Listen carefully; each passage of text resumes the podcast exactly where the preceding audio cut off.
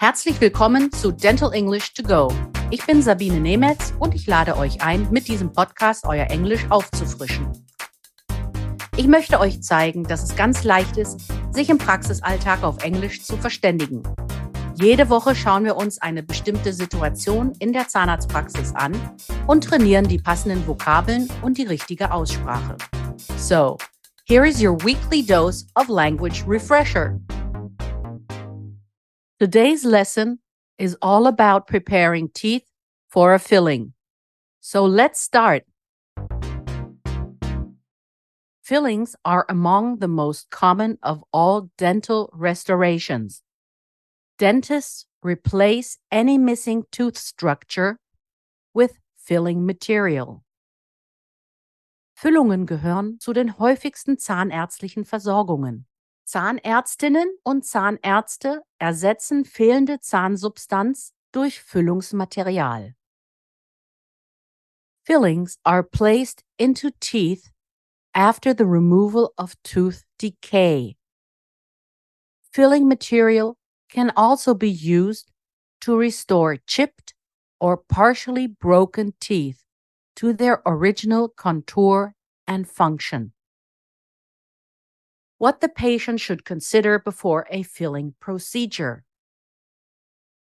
The patient can eat and drink on the day of the appointment. If there are any restrictions on consuming food and beverages the patient will be informed by the dentist after treatment. All regular medication can be taken right up to the filling appointment.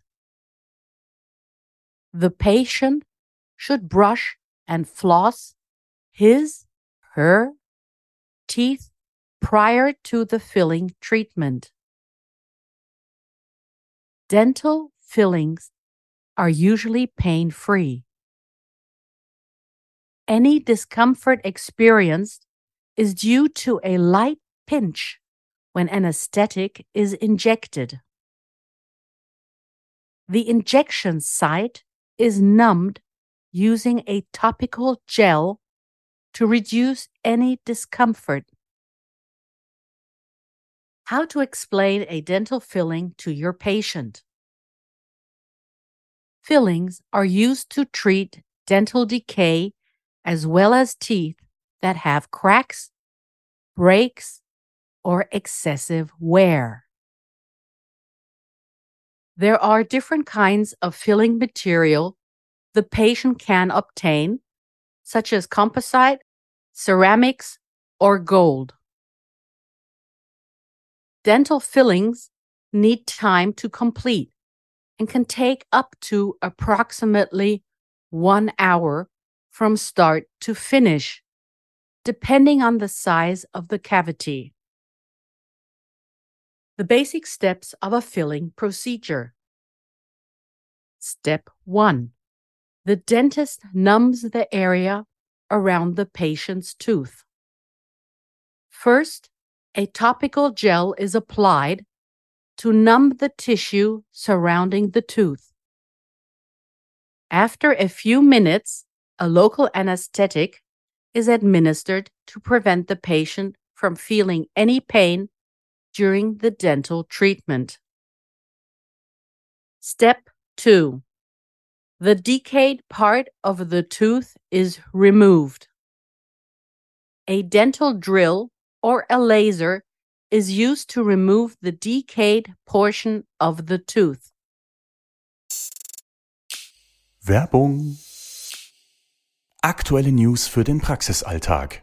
Fachbeiträge, Fortbildungen, Abrechnungstipps und Ernährungswissen. All das gibt's ab sofort zweimal im Monat als Newsletter direkt in euer Mailpostfach. Kostenlos. Für Team und Praxis von Quintessenz. Jetzt abonnieren. Den Link dazu findet ihr in den Shownotes. Step 3. All debris is cleaned out. The dentist makes sure all debris has been removed from the patient's tooth. Next, the tooth is cleaned and dried. Step 4. The tooth is probed to ensure all dental decay is gone. The newly exposed part of the tooth is checked for any remaining decay. Step 5. The hole in the tooth is filled. There are various filling options like amalgam, gold, porcelain, and tooth colored composite material. After the filling procedure, tooth sensitivity after a filling treatment is rather common.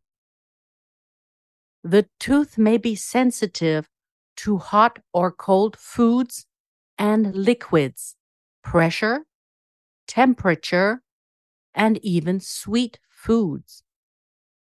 Usually, the sensitivity subsides within a few weeks. Should the sensitivity not subside, please contact the dental office.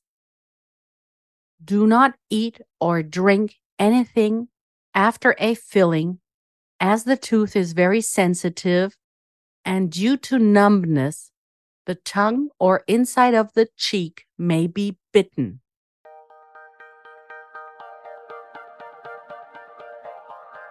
Here is your overview of the vocabulary of this week's lesson.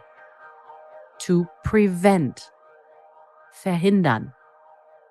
To administer, anwenden, applizieren. To remove, entfernen. To ensure, sicherstellen. To subside, nachlassen. Prior, vorher. Pinch, zwicken. Tissue, Gewebe. Remaining decay, verbleibende Karies. Numbness, Taubheit. Das war unsere Lesson für diese Woche. Nächste Woche besprechen wir die Versorgung mit einer Zahnkrone. Wenn ihr noch mehr Dentalenglisch trainieren wollt, empfehle ich euch mein Buch Dental English, erschienen im Quintessenz Verlag oder auch die Monatszeitschrift Team Journal. Hier findet ihr in jeder Ausgabe eine Übung. Vielen Dank fürs Zuhören. Wenn es euch gefallen hat, dann abonniert diesen Podcast. Es gibt jeden Montag eine neue Folge. Überall, wo es Podcasts gibt.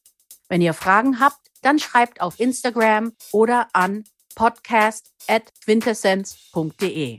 Alle Links und Adressen findet ihr auch in den Show Notes. Ich sage goodbye and see you next week. Das war Dental English to Go mit Sabine Nemetz, der Englisch-Podcast für den Praxisalltag. Ein Quintessenz-Podcast.